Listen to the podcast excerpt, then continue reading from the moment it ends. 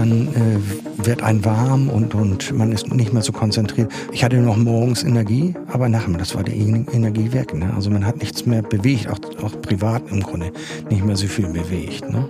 Irgendwann dröhnt das nur noch im Kopf und dann äh, habe ich eben halt die Reißleine gezogen. Moin und willkommen zu Was heißt hier gestört? Dem Podcast aus der Psychiatrie über Psychiatrie. Mein Name ist Vera Fester und ich darf an dieser Stelle regelmäßig mit Menschen sprechen, die in irgendeiner Form mit psychischen Erkrankungen zu tun haben. Heute sind das gleich zwei Personen. Wilfried Faas, Anfang 60, haben wir gerade schon kurz gehört, ist Patient bei Asklepios und zwar in der Tagesklinik für Stressmedizin am Standort Harburg. Therapeutische Leiterin dieser und der sozusagen Schwesterklinik am Standort St. Georg ist Nicole Plinz. Sie erklärt, was Stress überhaupt ist, was wir tun können, wenn wir zu viel davon haben, aber auch, warum Stress eigentlich erstmal gesund ist. Ich starte jede Folge mit der gleichen Frage, und zwar mit der Frage, was heißt denn gestört? Freuen Sie sich über die Frage oder eher nicht so? ähm, ich freue mich über die Frage, weil es ist ja eigentlich eine Frage, die ermöglicht, unserem Bereich der Psychiatrie so ähm, ja ein bisschen etwas zu diesem Bereich zu sagen, was vielleicht so in dem unter das Schlagwort Entstigmatisierung mhm. fallen würde. Ähm, ja. Und das ist natürlich ein großes Interesse von mir, mhm. ähm, in meinem Arbeitskontext entstigmatisierend zu wirksam zu sein für mhm. den Arbeitsbereich, in dem ich seit 30 Jahren bin.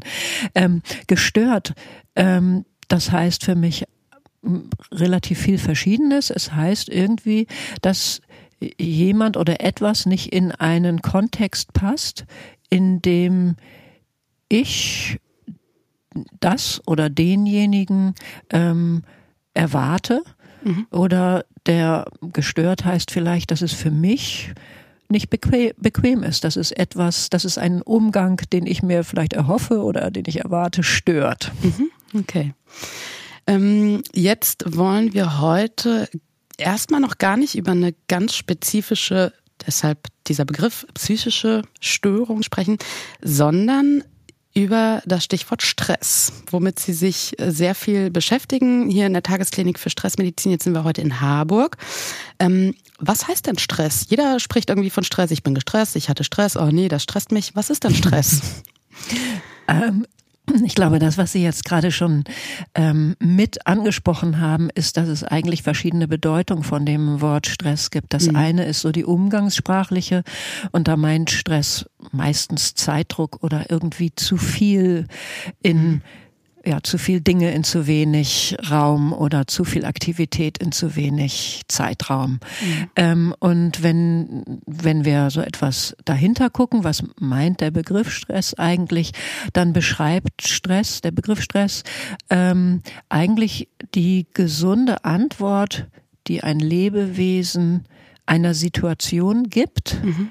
die für dieses Lebewesen potenziell bedrohlich sein könnte. Mhm. Das heißt schon evolutionär bedingt sozusagen, mein Körper ist in irgendeiner Form in Gefahr. Ganz genau. Und reagiert mit Stress. Ja, also Stress hängt sehr stark mit der Evolution zusammen, ist ein evolutionär gewachsenes Reaktionsmuster. Und dass es evolutionär gewachsen ist, hat für uns Menschen auch ziemlich viel Bedeutung im mhm. Umgang mhm. mit Stress. Mhm. Ähm, genau, aber es ist evolutionär gewachsen, eine vollkommen gesunde Antwort ähm, eines Organismus ist auf eine Belastungssituation. Ursprünglich ist der Begriff ja mal aus der Warenstoffkunde entlehnt mhm. worden, weil ähm, eigentlich haben die Menschen über viele Jahrhunderte hindurch es gar nicht für nötig gehalten, ein Wort für diesen Zustand zu haben. Mhm. Und das ist erst im 20. Jahrhundert überhaupt geprägt worden, dieser mhm. Begriff Stress für den Zustand, den wir, den wir dann vielleicht auch damit meinen. Aber erstmal tatsächlich für die Antwort, die ein ein lebendiges Wesen auf eine Belastung gegeben hat. Mhm. Was passiert physiologisch, wenn ich Stress empfinde, Stress habe? Was ja. passiert mit meinem Körper? An der Stelle können wir schon so schön sehen, dass es evolutionär gewachsen ist, weil es passiert erstmal das, was evolutionär sinnvoll war, nämlich das wissen wir alle, kämpfen oder fliehen sind mhm. so die Schlagworte dazu oder dann noch die Erstarrung. Also das heißt, es wird Adrenalin ausgeschüttet und das bewirkt, dass der Puls hochgeht, die Atemfrequenz steigt, der Muskeltonus sich anhebt, so dass wir verspannt sind. Das erste ist ja oft die Nackenmuskulatur, um unsere Steuerungszentrale zu schützen, mhm. unseren Kopf, dass wir die Nackenmuskulatur anspannen. Ähm, aber auch so etwas ähm, wie die Tatsache, dass die Hände und Füße oft kalt werden, weil das mhm. Blut aus den Extremitäten zurückgezogen wird in den zentralen Bereich. Ähm, alle, die Angst kennen, wissen, dann hat man kalte Hände und Füße, mhm. obwohl einem eigentlich heiß ist. Evolutionär auch wahnsinnig sinnvoll. Bei einem Prankenschlag werde ich nicht mhm. so schnell verletzt, wenn ich an den Extremitäten getroffen werde. Mhm. Ähm, so etwas. Ähm, die Verdauung stellt sich ein und das leitet vielleicht auch schon über. Alles, was nicht notwendig ist für Kämpfen, Fliehen, Erstarren, wird ausgeschaltet. Mhm. Ähm, das sind so die körperlichen Aspekte, mhm. die, die geschehen. Mhm. Ja. Und ähm, wir haben jetzt eben schon darüber gesprochen, dass Stress einfach eine eigentlich gesunde Antwort ist. Ähm, wann ist es denn zu viel? Also wann ist Stress völlig in Ordnung? Und ich glaube, jeder von uns hat schon mal in irgendeiner Form Stress erlebt. Und wann reicht es einfach? Mhm. Ähm, also erstmal müsste man dafür vielleicht sogar noch etwas betonen, dass Stress gesund ist. Stress macht auch gesund. Mhm. Ähm, also wir kennen ja solche Formulierungen wie, dass man mit seinen Aufgaben wächst. Da mhm. steckt das ja so ein kleines bisschen drin. Und wenn man sich den Hamburger Dom anguckt mit all den Achterbahnen oder Geisterbahnen, dann sind mhm. das ja kleine Momente, mit denen wir uns Stress schaffen. Mhm. Also so ein kleines bisschen Angstschreie auf der, mhm. auf der Achterbahn. Ich wohne Gar nichts für mich. ich höre es immer. Ähm, so, das weist so ein bisschen darauf hin, dass solange wir, also wenn wir in diese Spannung hineinkommen, die eine Herausforderung für uns bedeutet. Ähm, das ist so eine Spannung zwischen diesen Polen, schaffe ich es oder schaffe ich es nicht, mhm. die uns so mobilisiert. Und wenn ich die Situation dann schaffe, wenn ich es bewältige, dann gehe ich gestärkt daraus hervor. Mhm. Ähm, und tatsächlich muss man sagen, dann ist Stress gesund. Das weiß jedes Kind, das Verstecken spielt und mhm. da in irgendwo in seinem Versteck kiekst oder äh, wir Türme bauen, die wir dann zusammenbrechen mhm. ähm, lassen, dass wir diese Erfahrung brauchen, uns heraus herauszufordern. Und Stress ist immer dann gesund, wenn wir die Situation bewältigen. So könnte man vielleicht sagen, dass wir also unser eigenes Handeln als wirksam erleben, mhm. uns als wirksam in der Welt, dass wir die Situation als verstehbar mhm. ähm, ja, beurteilen können im Nachhinein und dass, dass es uns als sinnhaft erscheint, dem zu begegnen mhm. oder es auf unsere Weise zu bewältigen und diese Sachen verstehbar, sinnhaft ähm, ähm, und dass wir uns als wirksam erleben, das ist jetzt gar nicht meine Idee, sondern das kommt von dem Soziologen Aaron Antonowski, der mhm. mit seinem Salutogenese-Konzept eben beschrieben hat, wie Stress gesund sein kann und wie wir am Stress wachsen. Mhm.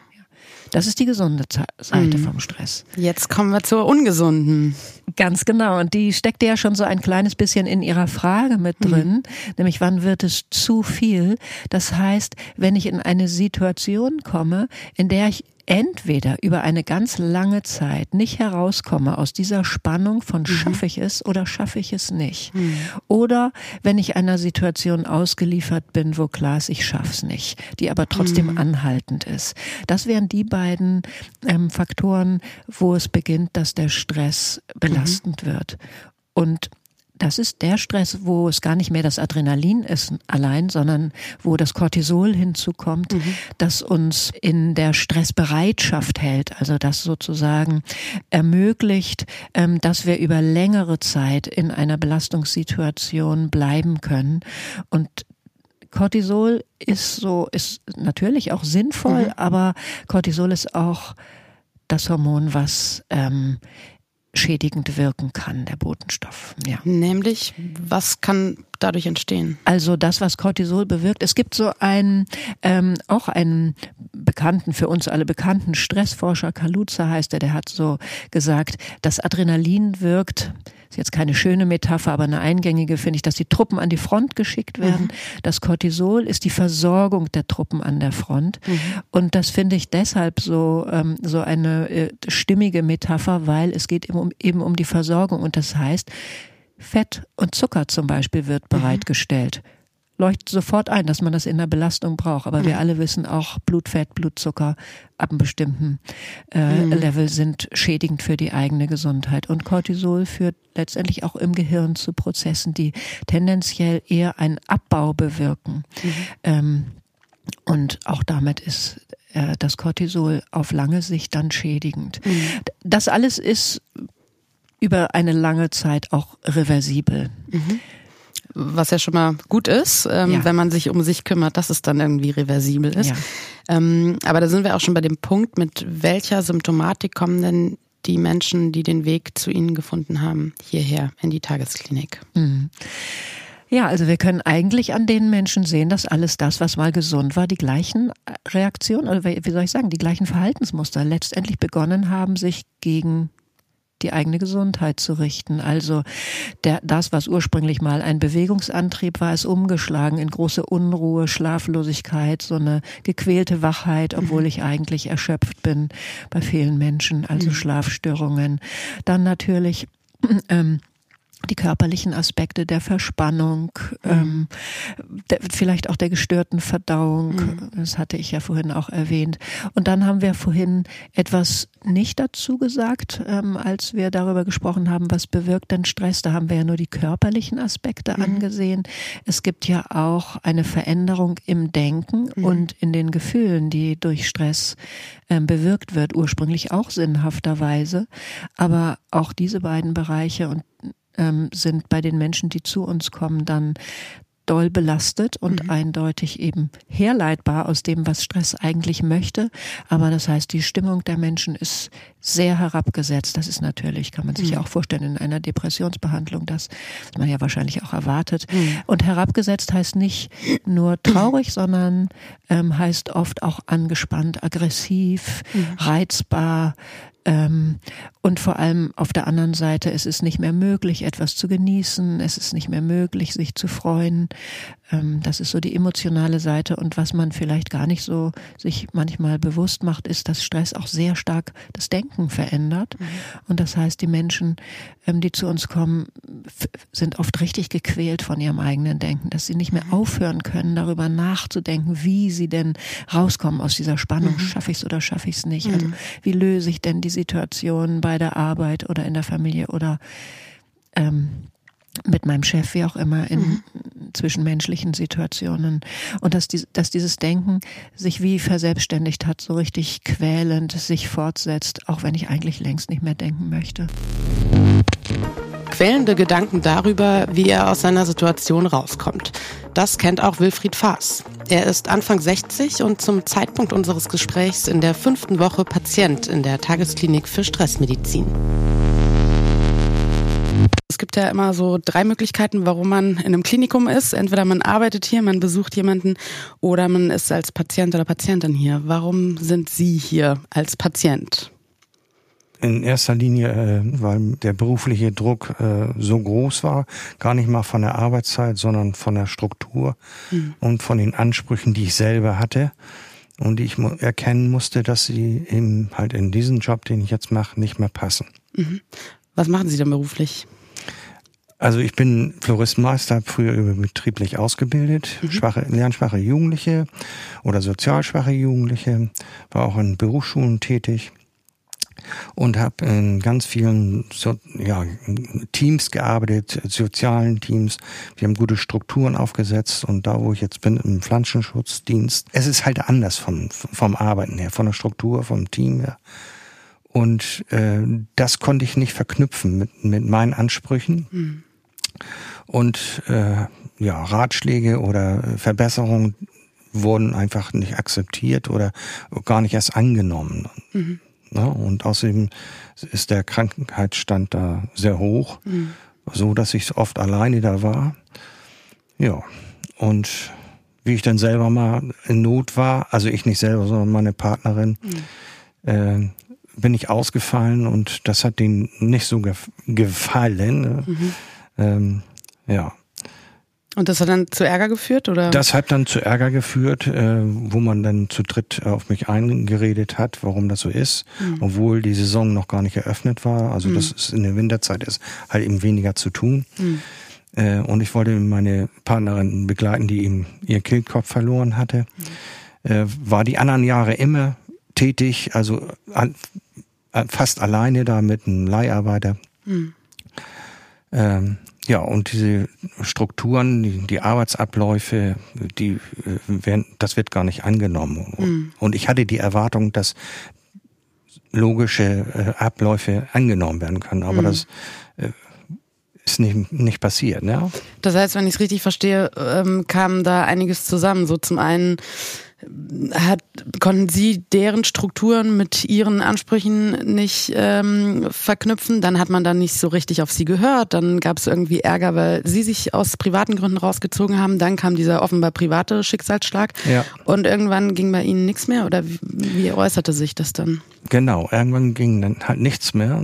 Äh, und das war sogar vier Tage vor dem Urlaub. Also mhm. es gibt ja schon Zeiten, wo man äh, sehr beansprucht wird oder wie auch immer, auch wenn, wenn das alles gut läuft, dies und das, dann freut man sich auf den Urlaub, aber ich konnte einfach halt nicht mehr und bin vier Tage vom Urlaub dann ja zum Arzt gegangen letztendlich und äh, der hat mir einen Tipp gegeben, dass ich eben äh, ja mich psychologisch äh, beraten lasse und mhm. ja.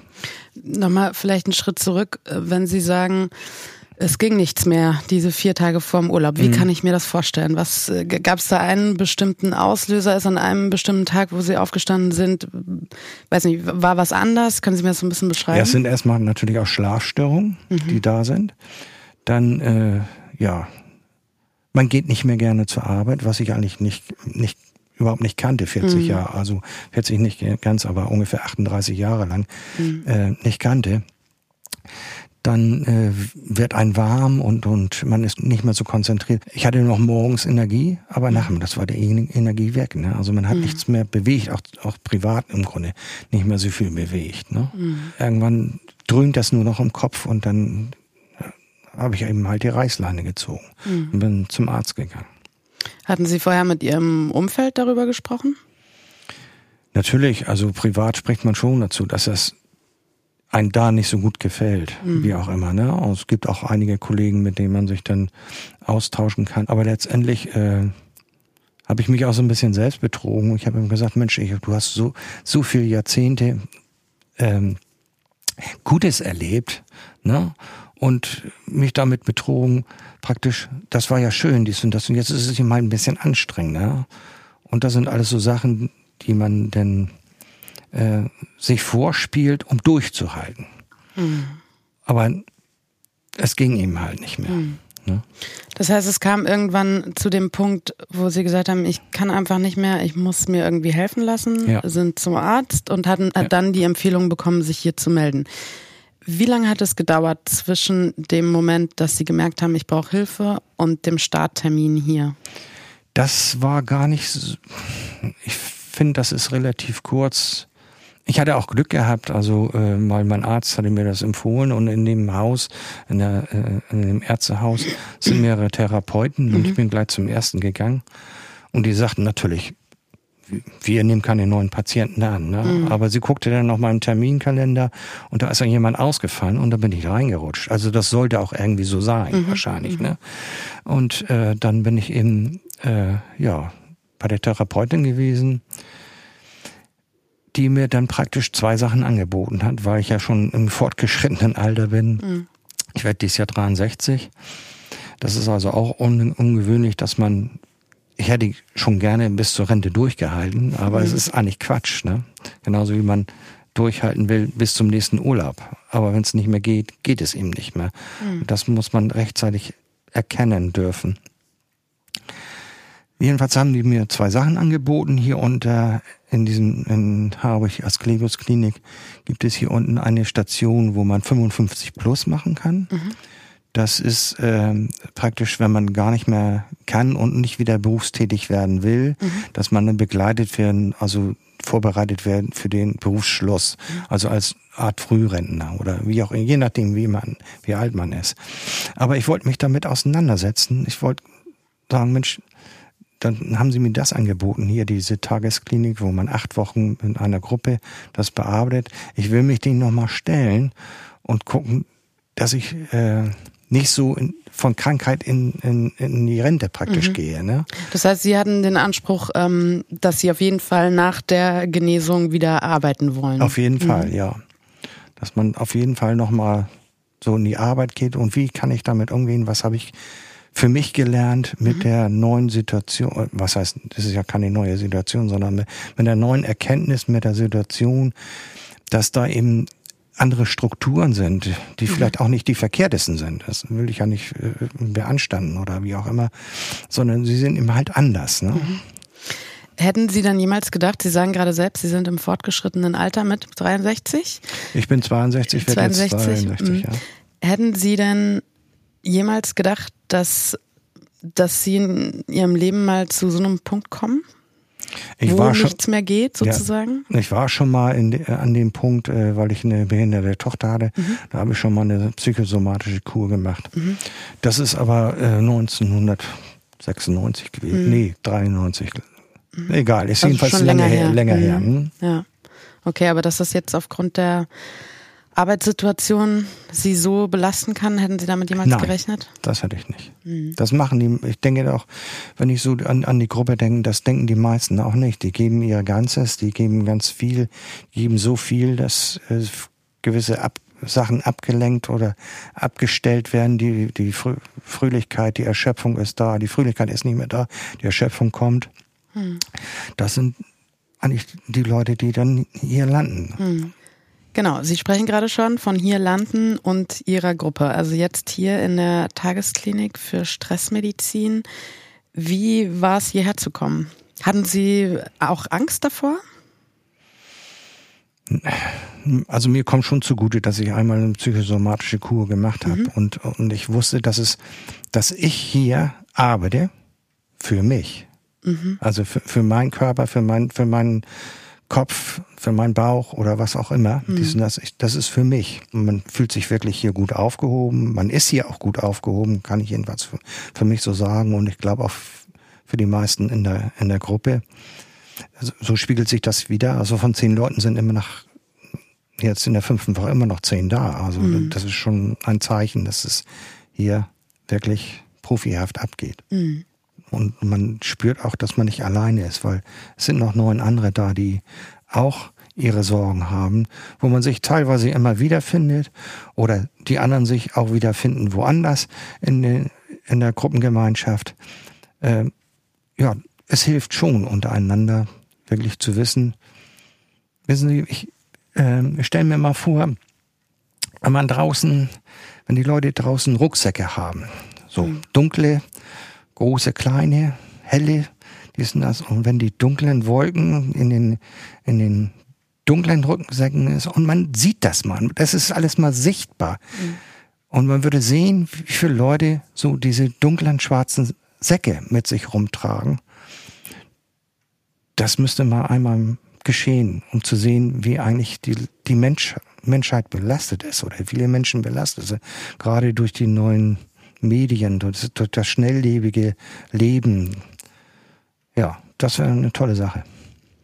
Wie geht es Ihnen denn im Moment im Vergleich zu vor vier Wochen, bevor Sie hier angefangen haben? Ja, da ich natürlich jetzt, äh, glaube ich jedenfalls, äh, herausgefunden habe, woran das liegt, dass ich da Schwierigkeiten habe. Das ist ja meine eigene Falle auch gewesen man kann ja nicht andere Menschen äh, ändern und, und äh, wenn das, was einen mal genutzt hat, in diesem Bereich einen nichts mehr nutzt, dieses Muster, dann äh, ist das natürlich schwierig, aber ich glaube, ich habe das erkannt. Denn das ist ja überhaupt erstmal sich zu, zu spüren, dann zu sehen, ah, da ist das Problem, äh, das noch zu verdeutlichen und letztendlich, deswegen will ich mich ja nochmal dem Berufsleben schon, zu sehen, wie komme ich denn mit dem Muster, was, was mir geholfen hat, was ich beiseite legen muss, mit der neuen Situation zurecht. Also, mhm. ne? Da habe ich das natürlich leicht, weil ich nicht mehr so viel Strecke vor mir habe. Ansonsten, wie gesagt, habe ich mich gefreut, weil man arbeitet für sich, für sich, ne? Und das tut einen gut. Das, was man in, in, im Alltag, der Alltag holt einen ein äh, im Alltag eben halt nicht macht. Ne? Und hier arbeitet man für sich. Die Arbeit an sich für sich, aber eben doch in der Gruppe. Die scheint erstmal irgendwie wild zusammengewürfelt zu sein. Und doch erkennt die therapeutische Leiterin der Tagesklinik für Stressmedizin, Nicole Plinz, oft eine Gemeinsamkeit bei ihren PatientInnen. Können Sie sagen, wer überhaupt die Menschen sind, die zu Ihnen kommen? Also sind das mehr Frauen, mehr Männer? Welchen Alters sind die und welche Berufe haben die vielleicht auch? Was sind die Hintergründe oder ist das komplett querbeet? Ja, man könnte es so sagen. Es ist mhm. komplett mhm. querbeet. Äh, mindestens was so die Fragen betrifft, die Sie gestellt haben. Also wir haben ähm, gleich viel Männer und Frauen. Ähm, sogar ein ganz leichtes Übergewicht zu den Männern. Mhm. Ähm, und es sind von den Berufsgruppen her tatsächlich Menschen von, ich sage immer, vom Gleisarbeiter bis zur Bankdirektorin. Mhm. Ähm, äh, wir hatten schon mal einen Bauern hier und wir haben eine Richterin. Mhm. Lehrerinnen, Werbekaufleute, also wirklich querbeet mhm. alles. Mhm. Ähm, Pflege natürlich. Mm, das Alter, dafür ist meine Antwort immer sozusagen eigentlich die Menschen in den besten Jahren. Mhm. Was sind ja so denn die besten Jahre? ja, ich weiß auch nicht. Ich denke immer, man meint damit, wenn man das sagt, so die Leute zwischen vielleicht Mitte 30 mhm. bis Mitte 50. Mhm. Ähm, und das wäre auch so unser Klientel, eher so ein bisschen verschoben. So sagen wir zwischen 40 und Ende 50 sind die meisten unserer Patienten. Mhm. mhm. Und ich finde, es gibt eine Gemeinsamkeit, nach der Sie jetzt nicht gefragt haben. Mhm. Das ist eher so eine Gemeinsamkeit vielleicht im Umgang mit Belastungen. Dass es tendenziell Menschen sind, die eine, die eigentlich eine hohe Leistungsbereitschaft haben. Mhm heißt, dass sie auch immer in allen Bereichen sehr viel geben, vielleicht zu viel? Ganz genau. Also, ja. dass es Menschen sind, die es ganz schwer haben, Nein zu sagen mhm. zu sich und zu mhm. anderen. Also, ja, Menschen mit einem hohen Anspruch, vor allem an sich, aber manchmal auch durchaus an andere. Mhm. Ganz genau. Und die eine hohe Bereitschaft haben zu geben. Und die, ja, wie soll ich sagen, die in ihrem Leben bis dahin gelernt haben, dass Leistung die bestmögliche Strategie ist, um Sicherheit zu erlangen. Mhm. Denn letztendlich ist ja Sicherheit etwas, was wir Menschen alle brauchen. Mhm. Was auch immer wir dann damit meinen, das ist ja für jeden wiederum etwas anderes. Und ich meine damit nicht irgendwie sowas ganz Banales, sondern ich meine so eine Sicherheit im Leben, also mich nicht bedroht fühlen mhm. zu müssen. Und, und vielleicht könnte man das sagen, dass ähm, unsere, dass unsere Patienten dadurch verbunden sind, dass sie die Erfahrung gemacht haben, dass Leistung ein guter Weg ist, um Sicherheit zu erlangen. Mhm. Wenn wir über Leistung sprechen, dann habe ich als erstes mal irgendwie hm, Leistung bei der Arbeit im Kopf. Was bestimmt, vermute ich jetzt einfach mal bei vielen irgendwie ein Thema ist, aber inwieweit spielen denn auch Sachen eine Rolle wie ja auch äußere Umstände, an denen ich vielleicht nichts ändern kann? Also ich sag mal, Krieg in der Ukraine, jetzt ganz aktuell Israel, ähm, alles Mögliche, was von außen auf uns einprasselt, was uns vielleicht jetzt hier zum Glück erstmal nicht unmittelbar betrifft aber mhm. ja schon irgendwie in, also was ständig um uns rum ist, in Nachrichten, was auch immer. Ähm, spielt das eine Rolle? Na, ich glaube, ähm, das passt ja zu dem, was ich eben gesagt habe mit der Sicherheit. Also alles das, was um uns herum ist, ähm, das hat ja einen äh, ziemlich massiven Einfluss auf unser Gefühl von Sicherheit. Mhm. Und wir können weder am Ukraine-Krieg noch am Nahostkonflikt jetzt von hier aus etwas ändern. Ähm, jedenfalls so, wie ich das jetzt sehe. Mhm. Ähm, aber was, was passiert ist, dass die Menschen in eine Verunsicherung hineinkommen, wir alle. Mhm. Und dass dann jeder in seinem Bereich vielleicht etwas leistungsbereiter wird, irgendwie versucht mhm. in seinem Bereich durch Leistung für Sicherheit zu sorgen. Mhm ähm, so dass das nicht so ein ganz direkter Zusammenhang ist möglicherweise, aber trotzdem so ein indirekter, also mhm. dass dieses Vorankommen wollen, schaffen wollen, damit es möglichst stabil ist in meinen Bereichen, dass das schon eine Antwort ist auf eine Verunsicherung äh, der Umgebung oder mhm. der Lebensbereiche. Mhm. mhm. Inwieweit hat sich das denn, Sie sind jetzt schon so lange in Ihrem Beruf tätig, ähm, in vergangenen Jahren, Jahrzehnten auch geändert? Also ich hatte Ihnen ja vorab einen Steckbrief äh, zukommen lassen, mhm. ähm, wo Sie grob so auch Ihren Werdegang erzählen und dann irgendwie meinen, dass mh, mm, Ende der 90er Stressfolgeerkrankungen immer mehr zum Thema wurden. Das hat mich ein bisschen überrascht. Ich hätte gar nicht gedacht, dass es in Anführungszeichen so, so früh schon Thema war. Gefühlt mhm. ist das erst so in den letzten 15 Jahren irgendwie so. Ähm, wie ist da die Entwicklung in den vergangenen Jahren, Jahrzehnten? Ist das mehr Thema, weil es mehr zum Thema gemacht wird oder betrifft es auch immer mehr Menschen? Das kann man ja gar nicht so ganz leicht mhm. beantworten, glaube ich. Ähm, ich würde sagen, es betrifft auch immer mehr Menschen. Mhm. Ähm, also, mh, naja, ähm, wir sind einfach so darauf gekommen, dass wir bis dahin, also so bis zum Ende der 90er Jahre, so eine bestimmte Vorstellung haben, was eine Depression auslösen kann und was nicht. Und damals hatte man die Überzeugung, also Arbeit und Leistung und so weiter, das kann keine Depression auslösen, mhm. sondern nur derjenige wird depressiv an der Arbeit oder an Arbeitskonflikten oder so etwas, der oder die ähm, vorher schon Probleme hatten. Und da war schon unser, so über die äh, Jahre unser deutlicher Eindruck, doch, doch, das ist mhm. schon so, dass man über die äh, tatsächlich Herausforderungen, die Arbeit mit sich bringt oder die, die Arbeitsbedingungen mit sich bringen, ähm, auch krank werden kann. Und ich glaube, etwas, was sich ganz, ganz wesentlich verändert hat, das ist ähm, das, was jetzt so heute unter das, unter das Schlagwort ähm, Schere, also soziale mhm. Schere, gesellschaftliche Spaltung führt, äh, fällt. Und das ist etwas, was man überall auf der, Be auf der Welt beobachten kann, dass Menschen, also dass Krankschreibungen, nenne ich es jetzt mal, aufgrund seelischer Krisen dort zunehmen in den Ländern und in den Bereichen, in denen Einkommensunterschiede besonders groß mhm. sind. Habe ich das so formuliert, dass ja. man das ja, ja, absolut, also, absolut. Ja. ja, je größer der Unterschied, das heißt also, das hat möglicherweise etwas mit Vergleich zu tun. Mhm. Also wenn ich das Gefühl habe, ähm, ich arbeite und arbeite, aber ähm, ich komme nicht voran, während andere an mir vorbeiziehen, mhm. dann ist das etwas anderes, als wenn in Wirtschaftswunderzeiten alle äh, mhm. in die Hände spucken und mhm. ranklotzen, ähm, und das gemeinsame Gefühl ist, wir sind gemeinsam wirksam. Mhm. Okay. Weil ich jetzt gerade überlege, ähm, ist dann nicht eine bestimmte Diskrepanz zwischen dem, was Sie jetzt sagen und zum Beispiel einer Patientin, die Bankdirektorin ist? Weil da würde ich jetzt mal behaupten, wenn wir uns die Schere angucken, dass sie eher auf der wohlhabenderen Seite steht und mhm. trotzdem kann das zu sowas kommen? Das ist auch immer so, wenn man irgendwie mitkriegt, ah ja, Manager sind auch betroffen, wundert man sich vielleicht erstmal. Ähm, warum kann es da auch, also warum kann es einfach jeden treffen?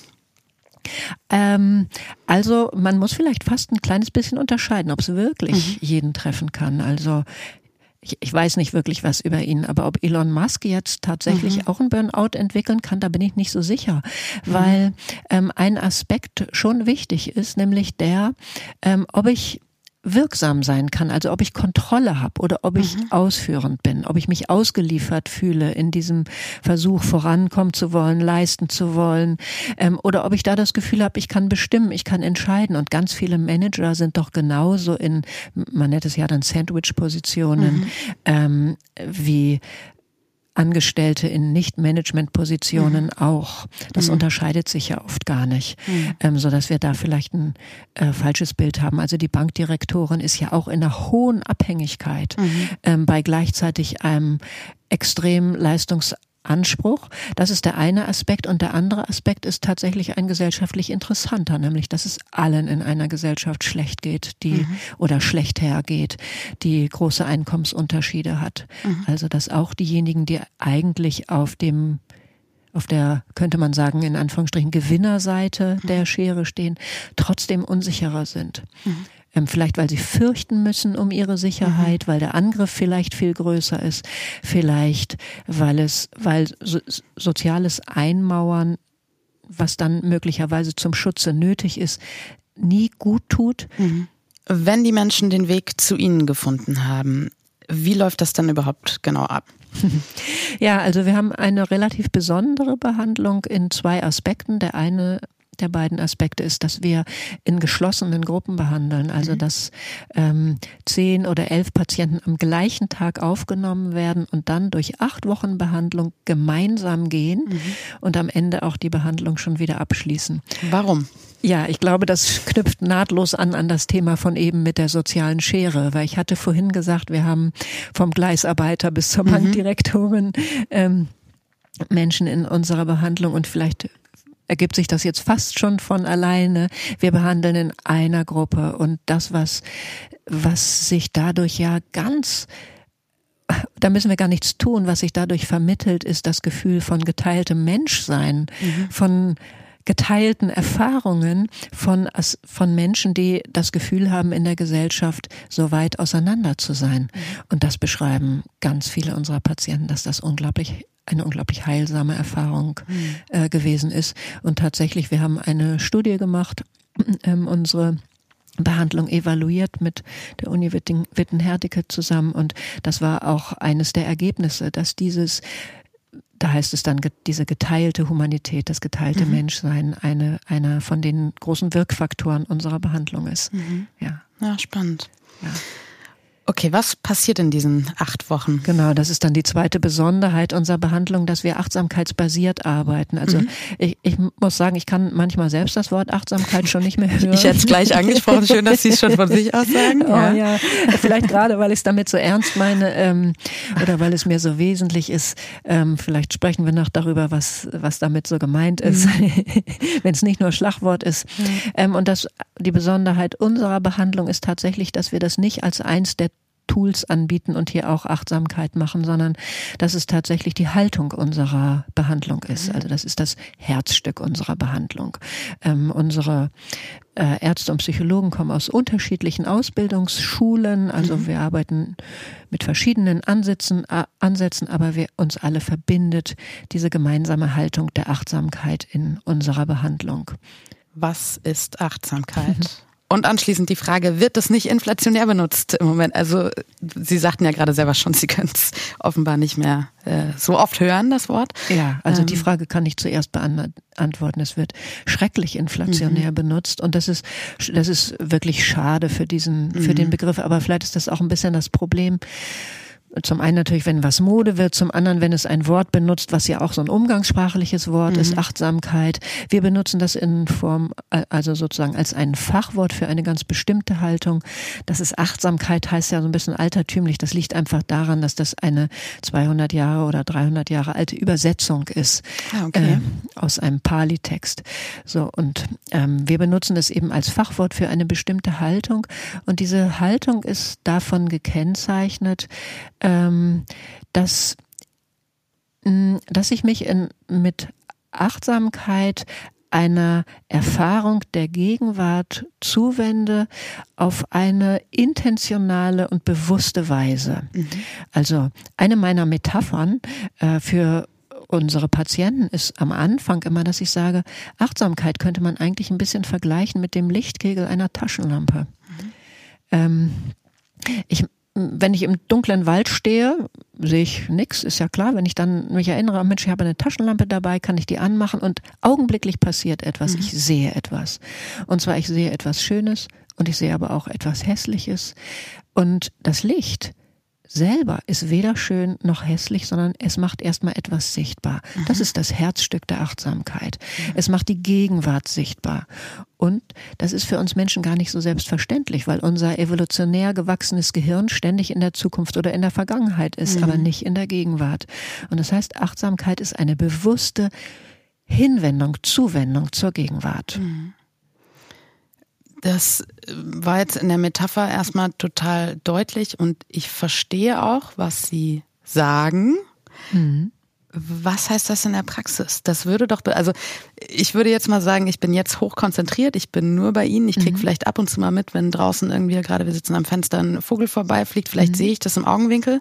Trotzdem würde ich jetzt behaupten, ich bin total im Moment. Ist das Achtsamkeit? Kann man das oder ich würde sagen, nein, nein. Mhm. weil es nicht ihre bewusste Intention ist, jetzt achtsam zu sein, also ah, okay. gegenwärtig mhm. zu sein. Es ist nicht ihre Entscheidung, mit der sie jetzt sagen, ich möchte jetzt bewusst die Gegenwart erleben, sondern im besten Fall binde ich jetzt gerade ihre Aufmerksamkeit. Mm. Ach, das heißt, Achtsamkeit ist immer auf mich selbst bezogen? Nicht auf mich selbst bezogen, aber ich treffe die Entscheidung, die Aufmerksamkeit in der Gegenwart zu haben. Gar nicht auf mich bezogen. Eins, also zwangsläufig. Eins der großen Missverständnisse der Achtsamkeit. Es heißt, also Achtsamkeit heißt nicht, dass ich vor allem mich wahrnehme, hm. sondern Achtsamkeit heißt, dass ich mich der Gegenwart zuwende. Das geht natürlich immer nur einfach, weil ich ich bin, geht es mhm. nur als meine Erfahrung der Gegenwart. Aber Achtsamkeit bedeutet eben auch, dass ich mich ihnen zuwende, so wie ich sie erlebe und dass mhm. ich mich bewusst der Erfahrung, die ich mit ihnen mache, zuwende. Mhm. Das setzt es voraus, damit es achtsam ist, dass mhm. das die, diesen, diesen kleinen Entscheidungsmoment ja, sonst wäre jedes Kind, was ins Spiel versunken ist, ja achtsam. Mhm. Und das würde ich sagen, ist nicht so in meinem Verständnis. Mhm. Können Sie es mir noch deutlicher machen äh, anhand eines Praxisbeispiels? Also vielleicht auch durch eine Unterhaltung oder durch die Arbeit mit PatientInnen, die Sie haben. Ähm, wie gelingt mir das, achtsam zu sein? Mhm. Also wir üben es ja ein mhm. und die traditionelle Übung für die Achtsamkeit ist die Meditation. Mhm. Das ist sozusagen der Parcours, den wir aufbauen, um die Haltung der Achtsamkeit zu lernen. Mhm. Und wir wählen, um es zu lernen, etwas scheinbar Simples, nämlich zum Beispiel den eigenen Atem. Mhm. Das ist aber nur das, woran wir lernen, die Aufmerksamkeit in die Gegenwart zu führen und wirklich zu erleben, was jetzt gerade ist. Und was wir dann sofort merken ist, die Gedanken jagen in alle Richtungen mhm. und es scheint mir auch total sinnlos und langweilig zu sein, in der Gegenwart zu sein. Ja, das sagt mein evolutionär gewachsenes mhm. Gehirn. Dann braucht es meine kleine Entscheidung, wieder zurückzukehren zu mhm. diesem Augenblick. Das ist es, was wir üben. Und dann kann man fragen, ja, und dann, was soll ich dann damit? Mhm. Ähm, und das, worum es dann geht, gerade in der Depressionsbehandlung, vielleicht müsste ich da so ein kleines bisschen ausholen, mhm. ist ja, dass Menschen unter Stress unbedingt vorankommen wollen, die Situation lösen wollen und es letztendlich damit in gewisser Weise schlimmer machen, mhm. dass sie das eigene Erleben zu bekämpfen beginnen, ja, die eigene Stimmung verurteilen, das eigene Denken nicht denken wollen, also im mhm. Krieg mit sich selber sind. Und da würde die Achtsamkeit eben bedeuten, ich nehme wahr mit diesem mhm. Lichtkegel, den ich auf mich richte, ah, das mache ich jetzt gerade ich gehe jetzt gerade in den Kampf mit mir selber. Mhm. Ah. Und dann bedeutet Achtsamkeit oder bringt mit sich diese kleine Freiheit zu entscheiden, ist es wirklich das, was ich jetzt möchte? Mhm. Oder gibt es die Möglichkeit, diese Verurteilung meiner selbst in diesem Augenblick mal wegzulassen. Zum Beispiel am Beispiel der Depression. Also könnte ich einfach sagen, ah ja, ich fühle mich gerade schlecht muss ich hinzufügen, oh, das sollte auch nicht so sein und um Gottes Willen, wenn das so weitergeht, dann verlässt meine Familie mich. Mhm. Ja, dann bin ich mhm. nämlich schon wieder in der Zukunft. Während die Achtsamkeit erstmal bedeuten kann, ich nehme wahr, es geht mir gerade schlecht. Mhm. Und dann käme der nächste Schritt. Da sagt die Achtsamkeit selber gar nicht, was macht man denn dann, sondern das gilt es dann mit diesem Licht des Bewusstseins sozusagen mhm. rauszufinden. Ja, was ist es denn, was jetzt nicht automatisch ist, sondern was vielleicht wirklich hilfreich ist für mich selbst oder auch in einem Konflikt mhm. äh, für die Situation. Ja. Also eigentlich ist Achtsamkeit eine Form der Entscheidung, bewusst zu sein. Mhm. Das sagen Sie, üben Sie hier. Das gelingt wahrscheinlich nicht jedem gleich gut, oder? Das, oder haben Sie da wirklich so krasse Methoden, dass, dass jeder sofort lernen kann und gleich gut umsetzen kann? Naja, ich glaube, dahinter steckt schon wieder dieser Gedanke so voran. ja, ne? Äh, Absolut. Merken Sie vielleicht schon. Mhm. Genau, und das ist natürlich auch die Frage, die unsere Patienten uns stellen. Und das ist die Arbeit der ersten Wochen zu sagen, wo wollen Sie denn hin? Mhm. Die Gegenwart ist ja hier. Und was wollen Sie denn lernen? Es für diese Fragestellung reicht es ja erstmal zu sagen, was nehme ich denn jetzt gerade wahr? Mhm. Und dann merke ich wieder, ja, aber das reicht mir nicht. Aha, das reicht Ihnen nicht. Mhm. so, da beginnt dann wieder dieser Aspekt, dass ja. ich vorwärts will und das, das gilt es dann, dass dann die therapeutische Arbeit mit mhm. den äh, Menschen, die bei uns sind, zu reflektieren. Aha, was wollen Sie denn? Warum wählen Sie denn diesen Weg? Mhm. Ist Ihnen das vertraut oder wie auch immer? Genau, aber die erste Frage ist, ja, was wollen Sie denn lernen? Die Gegenwart ist vollständig und wenn Sie sie in diesem Augenblick für einen Moment wahrnehmen, dann sind Sie in diesem Moment 100 Prozent achtsam. Mhm. Die Frage, ob man das gut lernen kann, ist eine Frage nach der Zukunft. Mhm. Ja, ist spannend. Ja, also man hat, also ich hatte jetzt gerade so total sofort den Impuls schon wieder, ja, muss ich doch jetzt mal schnell lernen, um schnell mhm. voranzukommen. Ich will ja hier was mitnehmen, so und habe nur die acht Wochen sozusagen. Ganz genau. Ne? Mhm. Und wenn Sie sich vorstellen, ich hatte vorhin gesagt, wir behandeln vor allem Menschen, die leistungsorientiert mhm. ist, dann können Sie sich vorstellen, wir behandeln hier Menschen, denen es ganz besonders schwer fällt. Mhm. Ja. Mhm. Reichen denn dann die acht Wochen aus? Auch das wieder die Frage für was. So, mhm. also ähm, die Ergebnisse unserer Behandlung sind extrem gut. Also mhm. wir, unsere Behandlung ist extrem antidepressiv wirksam mhm. und das beschreiben, also es erzählt nicht nur die Studie, von der ich vorhin berichtet habe, sondern das sind auch die Rückmeldungen unserer Patienten. Wir hören von ganz vielen Patienten. Das ist mhm. anders, als ich schön. sonst aus der mhm. Psychiatrie kenne. Mhm. Das ist sehr schön, das finde ich auch. Ähm, und dafür reichen scheinbar die acht Wochen. Das ist verschiedenen Aspekten geschuldet, dass mhm. diese Behandlung so hilfreich ist. Ähm, also nicht nur der Achtsamkeit will ich mhm. damit sagen, auch ich hatte ja vorhin schon die Gruppe erwähnt, ähm, das Zusammensein.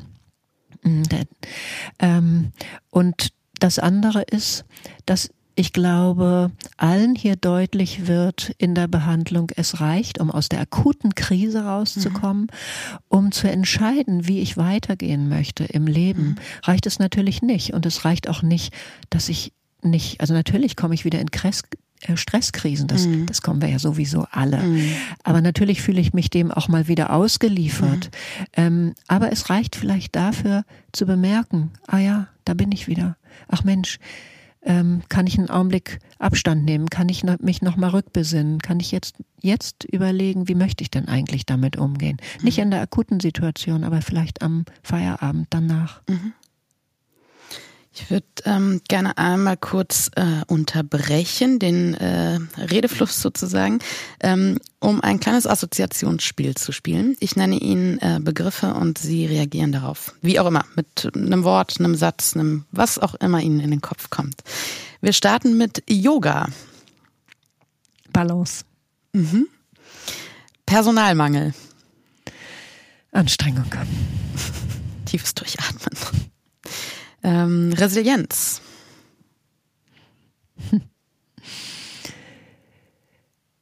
Die Kraft, die hilft, in Balance zu bleiben. Die Kraft, die hilft, den Schatten zu begrenzen, den Schweres in unser Leben hineinwirft. Mhm. Burnout. Erschöpfung. Okay. Und Freiheit. Achtsamkeit.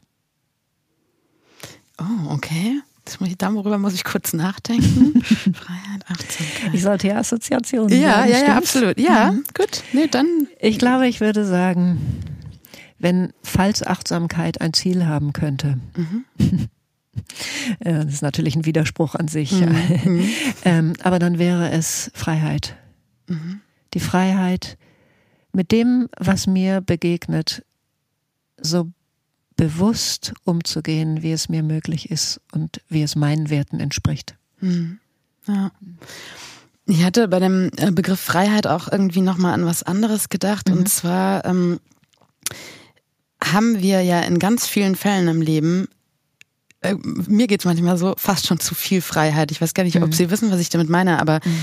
ich stehe manchmal im Supermarkt und denke mir, meine Güte, diese Auswahl hier, also ich kann ja hier und bei 100 verschiedenen Käsesorten und ich weiß gar nicht, was ich damit anfangen soll. Mhm. Oder ich habe einfach die Freiheit, ähm, jeden Beruf mir aussuchen zu können und kann in alle Bereiche mal reingucken. Ich habe also und manchmal habe ich das Gefühl, entsteht dann fast schon wieder so eine Hilflosigkeit, so oh mein Gott, es ist einfach zu viel und ich muss jetzt entscheiden, so also so ein gewisser Druck. Deswegen kam ich auf diesen Begriff. Ähm, das kann doch auch Stress auslösen, oder? Ja, auf jeden Fall. Ähm, und das knüpft vielleicht an, an das, was ich vorhin mit dem Vergleich gesagt habe. Mhm. Weil wenn ich wirklich in der Überzeugung lebe, dass ich alle Freiheit habe, mein Glück zu schmieden, mhm. ähm, dann heißt das im Umkehrschluss, wenn es mir dann nicht gelingt, das Glück zu schmieden, dann bin ich auch selbst schuld. Mhm. Und ich glaube, das ist das, was vielleicht auch so doll mit dieser Mischung aus Glaube ähm, an ähm, daran, dass wir unseres Glückes, Glückes Schmied wären ähm, und der, dieser großen Freiheit, ja, was da so ein bisschen äh, ja fast toxisch manchmal mhm. zusammenwirkt. Mhm. Weil Top. letztendlich ist es ja eine Illusion. Also ja. ein bisschen überraschend ist ja auch, dass wir die Menge der Produkte auch irgendwie als Freiheit erleben. Ne? Die Freiheit des Konsums, ja, mhm. ist auch irgendwie verrückt. Ne? Ja. Ähm, genau. Und es berücksichtigt der, diese Vorstellung, wir hätten alle Freiheit und wir könnten alles erreichen, wenn wir denn nur wollen. Die berücksichtigt ja überhaupt nicht, dass wir trotz allem auch Bedingtheiten haben. Mhm. Und ähm, genau. Ja. Eine Bedingtheit, die Sie, glaube ich, auf jeden Fall auch äh, regelmäßig spüren, ist Personalmangel. Mhm. Würde ich jetzt mal von ausgehen, ähm, in Ihrem Berufsfeld wie in vielen anderen leider auch. Ähm, und da hatten Sie mir auch in dem Steckbrief, den ich Ihnen vorab habe zukommen lassen, ähm, genau das nämlich genannt als Stichwort. Die größte Herausforderung bei meiner Arbeit ist, und das ist nämlich zum einen offenbar, also als Beispiel nennen Sie ähm, eben den, die knappe Personaldecke. Lustigerweise schreiben sie, auszuhalten, dass die Rahmenbedingungen es schwerer machen, dem eigenen Anspruch entsprechend zu arbeiten. Ich, das Wort auszuhalten muss ich ein bisschen schmunzeln, ähm, weil auch ihr Patient das vorhin gesagt hat dass es manchmal, also dass er sich manchmal die Frage gestellt hat, ach, kann ich das jetzt nicht noch aushalten? Mhm. Kriege ich das nicht noch rum bis, bis zur Rente, bis zum nächsten Urlaub? Jetzt schreiben selbst Sie aushalten. Das ist ja nicht so gut, ne? Dass man hier Sachen aushalten muss. Wie ist das mit dem Aushalten und dem Stress? Na, wahrscheinlich bin ich auch nicht umsonst, umsonst hier in der Stresstagesklinik. okay. ähm, mit dem Aushalten und dem Stress. Also das, was das Schwere ist am Aushalten. Ich weiß gar nicht, also ja, Personalmangel in gewisser Weise, so ist das runtergebrochen. Ich glaube aber eigentlich ist es was Größeres dahinter. Ich glaube, es ist ähm, das, was ich wirklich schwer auszuhalten finde, ist, dass wir ja in einer gesellschaftlichen Situation leben, in der wir wissen, eigentlich haben wir für den Anspruch, alle immer bestmöglich zu versorgen, nicht mehr die angemessen oder die ausreichenden mhm. Ressourcen. Das hat mit Demografie zu tun mhm. und na, ähm, so, und das heißt, eigentlich finde ich, bräuchte es doch eine gemeinsam, einen gemeinsamen Diskurs, eine gemeinsame Auseinandersetzung in der Gesellschaft darüber, was können und wollen wir uns leisten oder was wollen wir uns unter, mit begrenzten Ressourcen leisten. Mhm. Ähm, wie verteilen wir das, was wir haben, auf unsere Bedürfnisse und Ansprüche? Das wird ja eigentlich nicht geführt, dieser mhm. Diskurs. Es wird ja so getan, ähm, als könnten wir immer einfach so weiterleben. Mhm. Und ähm, das ist es, glaube ich, was ich, äh, das wird dann zurückgespielt an uns im Gesundheitssystem mhm. in gewisser Hinsicht, weil wir merken es jeden Tag, dass das eine äh, dass wir uns als Gesellschaft da etwas vormachen, was wir angehen müssen. Und wenn wir das nicht machen, dann landet der, und das, jetzt will ich bewusst das Wort, dann landet der Stress bei uns, dann müssen wir mhm. es aushalten. Ähm, als an der Stelle finde ich manchmal das Gesundheitssystem selbst schwächstes, schwächstes Glied in mhm. der in, in dieser Kette sozusagen. Wir sind die, die es vor Ort machen. Mhm. Ähm, und ich habe jetzt noch eine luxuriöse Position, eine sehr luxuriöse Position, weil ich hier einen tollen Job habe. Aber täglich am Bett in der Altenpflege. Es ist klar, dass die Ressourcen dafür nicht reichen werden. Und wir müssen es irgendwie ins Gespräch bringen und Entscheidungen treffen. Sonst äh, führt diese Vermeidung der Gesellschaft, des gesellschaftlichen Diskurses dazu, dass die Altenpflegerin es ausarbeitet, äh, ausbadet. Ja. Oder der Altenpfleger. Ja. Und Sie sagten, ähm, glaube ich, vorhin auch schon eingangs des, äh, unseres Gesprächs, ähm, nach meiner Frage zu den Berufsgruppen, die hier so sind, mhm. haben Sie so wirklich das so betont? Also ja, Pflege natürlich. Also wirklich, ja. man muss schon davon ausgehen, dass die natürlich. alle echt am Limit sind. Ja, natürlich. So, ne? ja. Genau. Ähm, Genau, äh, da wird da, die die kriegen es doch am direktesten zu spüren, mhm. dass dass die Ressourcen nicht reichen ja. und statt dass es wirklich verhandelt wird mit aller Grausamkeit, die das möglicherweise irgendwie mit sich bringt, so eine mhm. Entscheidung, solche Entscheidungen treffen zu müssen, ja. ähm, bedeutet es aber, wir lassen die einfach damit allein und kürzen einfach die Minuten, die sie am Bett mhm. des Patienten sind. Ja. Wenn bei Ihnen die, ähm, das Personal vollständig ist, Sie arbeiten ja hier auch interdisziplinär, wer arbeitet hier beziehungsweise woran dürfen sich Ihre PatientInnen erfreuen? Wie sieht das Programm in Anführungszeichen hier aus in der Tagesklinik? Hm, soll ich erstmal auf die Frage, wer hier arbeitet, antworten? Geht oder vielleicht mit einher, mit wenn Sie einher? jetzt, ja. Ja, also, ähm, also bei uns ist der Tag sehr strukturiert. Das ist auch eine Besonderheit unserer Behandlung. Wir starten jeden Morgen mit einer halben Stunde Meditation, mhm. die angeleitet wird von Achtsamkeitstherapeutinnen, Therapeuten, gut ausgebildete Menschen. Haben wir großes Glück. Mhm. Ähm, dann folgen entweder äh, ähm, Angebote der wiederum der Achtsamkeit, Achtsamkeitstherapie jetzt wirklich, mhm. wo es darum geht, all die Fragen zu bewegen, die wir so vorhin kurz mhm. angerissen haben. Ähm, was hat Achtsamkeit mit mir zu tun? Was ist das überhaupt? Ähm, oder parallel, ähm, wir haben immer zwei Gruppen auf der Station, parallel dazu hat dann die andere Gruppe jeweils eine Gesprächspsychotherapie, mhm. Ähm, geleitet von äh, Psychologinnen, ähm, ja, dann gibt es äh, in unserer Behandlung relativ viel Bewegung, mhm. sowohl ziemlich viel Walken. Mhm. Wir wissen alle, dass es antidepressiv wirksam mhm. ist. Äh, es gibt Yoga, es gibt Qigong, es gibt einfach Körperarbeit. Es gibt aber auch so eher ähm, vortragsartige Angebote, mhm. die Wissen vermitteln zum Thema Stress zum Beispiel oder auch zu diesem Thema der Ungleichheit. Was mhm. macht eigentlich Stress in der Gesellschaft? So etwas.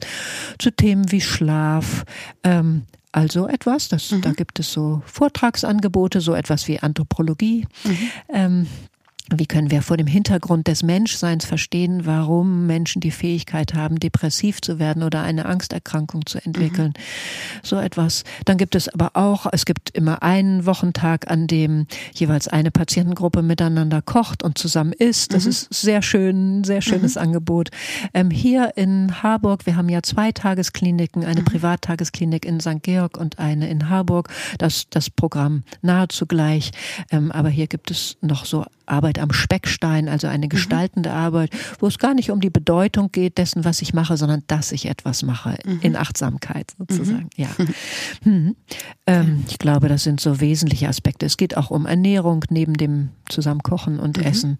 Genau, dann haben wir natürlich auch so die Sachen, die ein Krankenhaus erfordert, eine Visite, Arztgespräch, wenn es nötig ist, medikamentöse Behandlung. Ja. Okay. Und ähm, was würden Sie sagen, so aus der Erfahrung nach den acht Wochen, ähm, in wie viel, ich weiß gar nicht, ob man das so sagen kann, wie viel Prozent der Fälle gehen die Menschen hier raus und auch Sie merken, das hat was gebracht? Der, der Prozentsatz ist extrem hoch. Mhm ähm, überraschend hoch. Also Sie hatten ja vorhin ges schon gesagt, ich arbeite schon sehr lange in der Psychiatrie, mhm. genau genommen sind es jetzt 30 Jahre. Mhm. Ähm, und ich habe selbst noch keine so wirksame Behandlung erlebt wie diese. Mhm. Das liegt jetzt nicht nur an der Behandlung, sondern natürlich auch an der Ausgangsposition ist etwas anderes, ob ich eine Stressfolgeerkrankung mhm. habe ähm, oder eine schwere Psychose. Aber mhm. es liegt schon auch an der Behandlung. Ähm, also ja, die ist wirklich extrem wirksam. Ähm, und wir bekommen es ganz oft von unseren Patienten, äh, manchmal noch Jahre später zu hören, dass das mhm. ein Wendepunkt im Leben war, dass das so hilfreich war, dass das eine gute Entscheidung war, hier mhm. gewesen zu sein. Ja. Mhm. Gibt es denn Menschen, die wiederkommen? Ähm, früher haben wir gesagt, wir nehmen nicht ein zweites mhm. Mal auf. Ähm, und inzwischen machen wir es, ähm, weil jetzt gibt es uns ja, ich glaube, 15 Jahre. Mhm. Ähm, und es kommen manchmal Anfragen, ach Mensch, das war damals so hilfreich, ich bin doch wieder in so eine Situation gekommen. Ähm, und dann, wenn es lange genug her ist, da sagen wir immer so acht Jahre, mhm. dann haben wir es jetzt ein paar Mal gemacht. Das sind natürlich nicht viele ja. Anfragen. Also ich glaube, wir haben jetzt insgesamt ein bisschen über 3000 Patienten behandelt und vielleicht haben sechs okay. die Behandlung mhm. nochmal wiederholt. Okay. Und ähm, können Sie was zur Wartezeit sagen? Also meinem Gefühl nach ähm, ist der Bedarf immer also mhm. wächst und wächst und wächst und die Kapazitäten sind am Ende gar nicht da. Das wird mit Sicherheit nicht nur in Hamburg so sein, sondern irgendwie überall. Ähm, wie lange warte ich denn so im Schnitt, bevor ich einen Platz hier ergattern kann? Mhm. Das ist ein bisschen unterschiedlich. Wir machen auch gar nicht immer Wartelisten, sondern mhm. wir sagen, ab einem bestimmten Zeitpunkt macht das keinen Sinn mehr, jetzt eine Warteliste überhaupt mhm. zu führen, ähm, sondern dann versuchen wir zu empfehlen. Mhm. Also ja, es kann schon sein, dass man vier Monate auf einen Platz mhm. wartet. Ähm, hier in der Harburger Tagesklinik, in der Stresstagesklinik in St. Georg, da sind wir ja eine Privattagesklinik.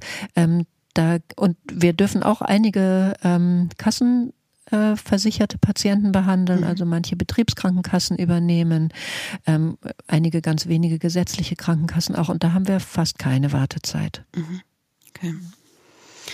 Ähm, ich, also auch wenn das hier bei Ihnen so gut zu sein scheint, dass das wirklich ganz viel bringt und es den Menschen danach besser geht, ähm, wäre es mir ja lieber, es würden gar nicht erst so viele Menschen äh, hierher kommen müssen. Was mhm. gibt's denn äh, präventiv, was ich tun kann, damit ich gar nicht erst in diese starke Belastungssituation komme?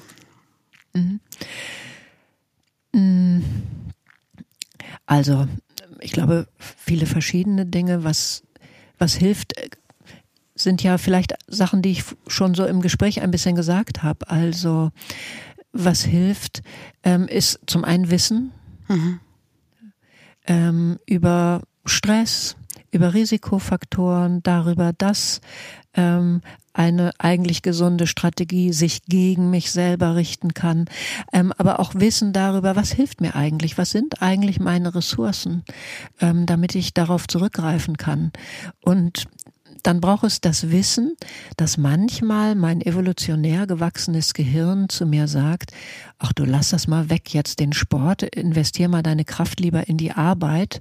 Und dann muss ich wissen, das kann ich mal machen. Mhm. Aber wenn ich es zwei Wochen lang mache, dann sollte ich hellhörig werden und mhm. prüfen, ob das nicht ein Sirenengesang meines Gehirns ist und ob ich nicht zerschelle, wenn ich darauf mhm. höre, mhm. ähm, am Ufer des Stresses. Mhm. Also das wäre auch ein Wissen um das, was mir gut tut und das, was mir gut tut. Naja, das wissen wir eigentlich alle. Ganz viel ähm, ist es natürlich soziale Einbindung, positive soziale Kontakte sind mhm. für uns Menschen, wir sind einfach Wesen der Verbindung, mhm. ähm, sind für uns heilsam und hilfreich. Dass Sport gesund ist, brauche ich hier nicht sagen. Ich mhm. glaube natürlich auch sehr an die Achtsamkeit, ähm, wenn man das als Weg für sich entdecken kann. Ja.